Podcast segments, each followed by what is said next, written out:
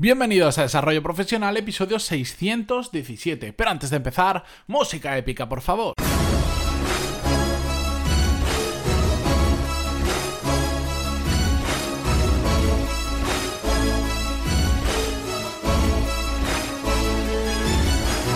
Muy buenos días a todos y bienvenidos a Desarrollo Profesional, el podcast donde hablamos sobre todas las técnicas, habilidades, estrategias y trucos necesarios para mejorar cada día en nuestro trabajo.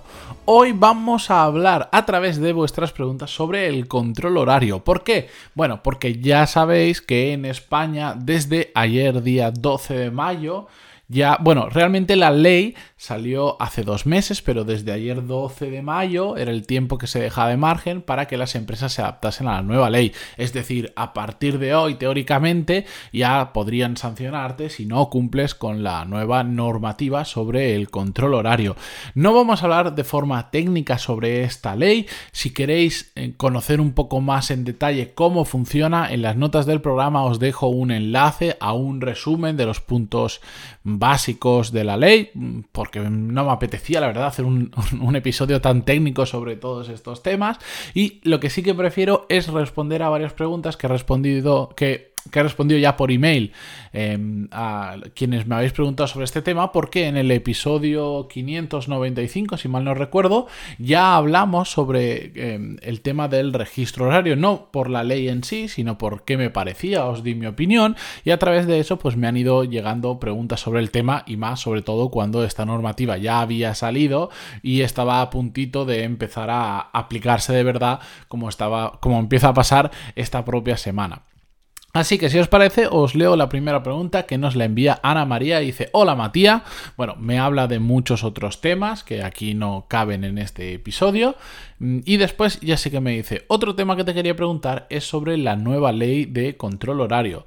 En mi caso no sé cómo me afecta porque me paso prácticamente toda la semana viajando y por lo tanto no tengo un sitio donde fichar y dejar registrada mi jornada, mi jornada laboral u horario.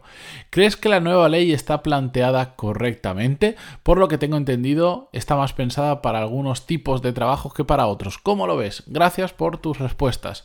Bueno, eh, lo primero de todo, y solo por entrar un poco en la parte técnica, el hecho de que trabajemos en remoto, porque por ejemplo, como es el caso de Ana María, tengamos que viajar mucho y tal, no te exime de cumplir esta ley, ni no le exime a la empresa de cumplir esta ley, te tiene que dar los medios necesarios para que puedas dejar registrada tu jornada laboral. Si mal no recuerdo, y seguro que hay algún experto en el tema que me pone algún matiz sobre mis palabras, pero tú lo único que puedes hacer cuando estás fuera es, por ejemplo, eh, pues registrar tu jornada laboral en una hoja y enviarla firmada al Departamento de Recursos Humanos o a quien gestione esto en tu empresa, firmada por ti donde estás asumiendo que has hecho todas esas horas, ¿de acuerdo? Bueno, dejando la parte técnica un poco más de lado, eh, ¿creo que está planteada la nueva ley correctamente? No, para, para, absolutamente para nada. Creo que es una ley que nos retrae al siglo pasado y efectivamente creo que es una ley que está muy pensada para algunos tipos de trabajo, pero que se ha olvidado de, de hacia dónde va el mercado, sobre todo a temas de objetivos. Yo lo entiendo porque conozco muchísimos tipos de empresas y hay empresas en las que simplemente, bueno, pues, eh, por ejemplo, donde la mano de obra eh, donde la fuerza laboral es más mano de obra, por ejemplo en una fábrica que entras a manejar una maquinaria, eh, tienes una hora de entrada y una hora de salida y ya está, donde por decirlo de alguna forma no tienes objetivos o es complicado que existan unos objetivos porque simplemente pues es un trabajo muy repetitivo, por ejemplo, donde los tiempos ya están más que marcados, donde tú no puedes hacerlo mejor aunque quisieras porque eh, la operativa está muy clara. Bueno, pues por ejemplo, todos estos dos tipos de trabajo, entiendo que esta ley eh, afecta en positivo para evitar sobre todo abusos por parte de las empresas en cuanto a que te hagan hacer horas extras, pero después no te las compensen según marca la ley, o también para evitar abusos de las personas que, bueno, hemos visto eh, un montón de casos, sobre todo suelen hacerse más famosos los casos relacionados con temas de, funcionariado, de los empleados públicos de España. Eh, ¿Por qué? Bueno, pues porque de vez en cuando vemos que pillan a uno que lo que hacía era ir a fichar por la mañana, después se iba a desayunar, cuando desayunaba se iba a almorzar, cuando almorzaba se iba a tomar el carajillo y llegaba a las dos y media de la tarde después de haber comido, fichaba y se iba a su casa. Y como este caso, pues hay muchísimos. Bueno, yo he visto gente que trabaja en entes públicos que en su jornada laboral está en el corte inglés o en el supermercado haciendo la compra. Entonces entiendo perfectamente que ante casos donde repetidamente eh, ocurren estas situaciones, el control horario va a ayudar mucho eh, también a las empresas. Y por el caso anterior que os contaba, también a los empleados a evitar que se produzcan abusos en cuanto a las horas extras y que queden reflejadas. ¿Qué va a pasar con todo esto? Bueno, pues como echa la ley, echa la trampa, pues imaginaros, muchas empresas obligarán a que firmes un horario que después has hecho más horas, etcétera, etcétera, y yo creo que no va a tener mucho efecto en la realidad porque las empresas que lo hacen mal lo van a seguir haciendo mal, las empresas que lo hacen bien esto lo único que va a hacer es más papeleo, más trámites y más cosas poco útiles. Y a todas las empresas que están enfocándose más a objetivos que a calentar la silla, a, cumplir simplemente un horario, pues, pues imaginaros cómo se va a hacer. Se va a hacer por cumplir un expediente, porque quede un registro y ya está. De hecho, yo lo he vivido eso. No me acuerdo por qué también tuvimos que empezar a hacer un, registro horario, porque creo que nos estábamos adelantando todo esto. No me acuerdo por qué fue.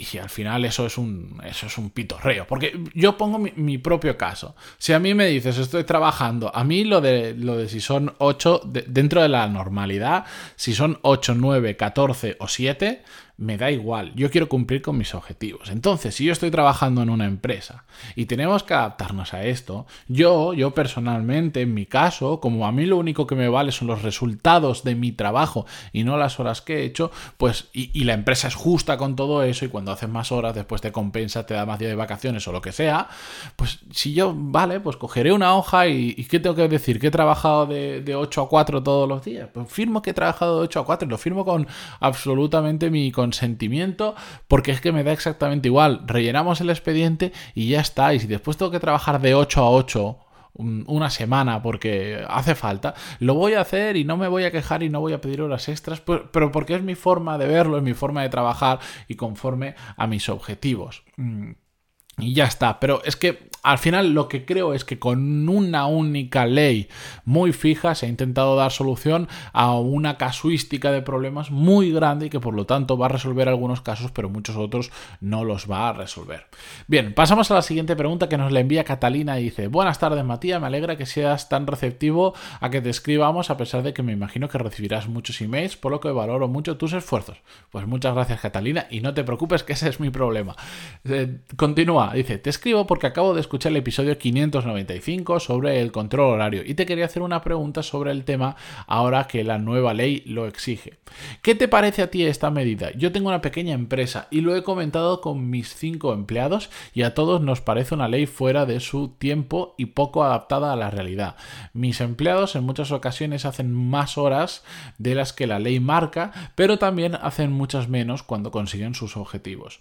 No contamos días de vacaciones ni horas extras ni nada. Y estamos todos muy contentos. Desde hace cuatro años que empecé a trabajar, a nadie se ha ido de la empresa y creo que es un buen síntoma de que las cosas se están haciendo bien. ¿Tú cómo lo ves? Valoro mucho tu opinión. Un saludo. Bueno, pues eh, es que ya lo he comentado antes, Catalina, voy exactamente en tu línea, en que si al final tú tienes unos objetivos y están dentro de una lógica, para mí el resto desaparece. De hecho, yo es que para esto igual soy muy liberal en mi pensamiento, pero si yo acepto unas condiciones en una empresa y están dentro de una cosa lógica, no de un abuso, y después veo cómo es la empresa y estoy a gusto en eso, a mí es que me da exactamente igual el tema de las horas. Yo he aceptado eso y el día que no acepte eso, o que imaginar que me prometieron una cosa, pero después me dan otra y al final me paso ya no 8, sino 16 horas al día trabajando por una remuneración que al final es peor que la que me habían prometido y etcétera, etcétera, bueno, pues miré de la empresa. Lo que pasa es que es como todo, esto es un caso para un tipo de empleado, para un tipo de persona y al final lo que hemos dicho antes, se está intentando abarcar con una ley muy muy restrictiva muchos casos que no van a cuadrar con todo esto. ¿Y cómo terminará? Bueno, para mí va a terminar como muchas otras leyes. Estando ahí, se sancionará a algunas empresas, por supuesto. Eh, pero básicamente creo que lo único que va a servir es para empresas donde están, donde tienen el tamaño suficiente o el sector está muy sindicalizado, donde sí esa información, por cierto, a través de la ley la tienen que recibir los sindicatos, entonces pelearán por sus temas, la empresa peleará por los suyos, habrán inspecciones de trabajo, etcétera, etcétera. Pero en el resto de empresas más pequeñas o que no trabajan por horas, sino trabajan por los resultados que consiguen, me parece que esta ley va a pasar como, bueno, pues como esta de protección de datos, que siempre que hay una revisión, que cambian algo, que se adapta a la norma europea, como hace poco, lo que sea, mm, parece que se va a acabar el mundo, parece que van a sancionar a todas las empresas de, que tienen que aplicar eso, y después ¿sabéis qué pasa? Nada. Nada, tú cumples lo que tienes que hacer más o menos, nadie lo cumple perfectamente porque nadie es capaz de entender 100% la normativa en el tema de protección de datos y después sí, evidentemente a empresas que la lían petarda pues se les sanciona, pero en general, ¿qué pasa? Mm, poco o nada, al final se va a hacer todo, en este caso el control horario, para cumplir el expediente, y poco más. En el caso de tu empresa Catalina, pues me parece perfecto. Tú tienes unos objetivos con tus empleados, ellos los cumplen, a veces tardan más en cumplirlos, tienen que echar más horas, pero si después tú eh, tienes cabeza y les compensas para que mm, cuando lo han cumplido puedan trabajar menos, como por ejemplo se vayan unos días más de vacaciones, etcétera, etcétera. De hecho, decías que ni siquiera escoté las vacaciones. Si es que me parece perfecto, si es que me parece la lógica. Eso me parece más adaptado a la oferta y a la demanda del mercado laboral que el decir tienes que trabajar 8 horas al día, ni 7, ni 9. 7 porque yo no voy a estar contento y 9 porque los sindicatos o 9 porque la ley no va a estar contenta y ya está. me parece mucho más y bueno, al final yo creo que todas las empresas eh, deberían buscar métricas como la que está diciendo Catalina. Hace 4 años que empecé a, trabajar con otras personas, a contratar se refiere. Eh, y no está bien que es un equipo muy pequeñito, pero no se ha ido nadie. Ostras, pues eso, eso es un muy buen dato. ¿Eso qué significa? que está haciéndolo bien con las personas que están contratadas por su empresa. ¿Por qué? Porque les pagará bien, porque tiene esa flexibilidad horaria, porque les trata bien, la gente está contenta, etcétera, etcétera.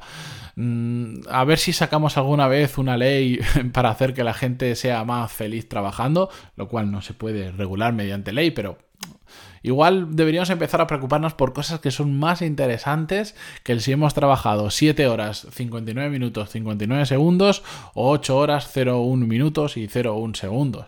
Que el otro día, bueno, leí el caso de un conductor de, de metro que como su jornada laboral había pasado 58 segundos si tenía que parar en la, el metro en la estación número 4, no recuerdo nombres, pues él la paró en la 3 y dejó a la gente tirada en la estación 3 porque su jornada laboral había pasado 58 segundos y la siguiente parada era donde realmente tenía que finalizar el trayecto. A veces llegamos a absurdos como es. Pero bueno, lo dejamos ahí. Mañana continuamos con más. No hablaremos de, de, control de jornada laboral, pero seguiremos con el podcast. Muchísimas gracias por estar ahí y hasta mañana. Adiós.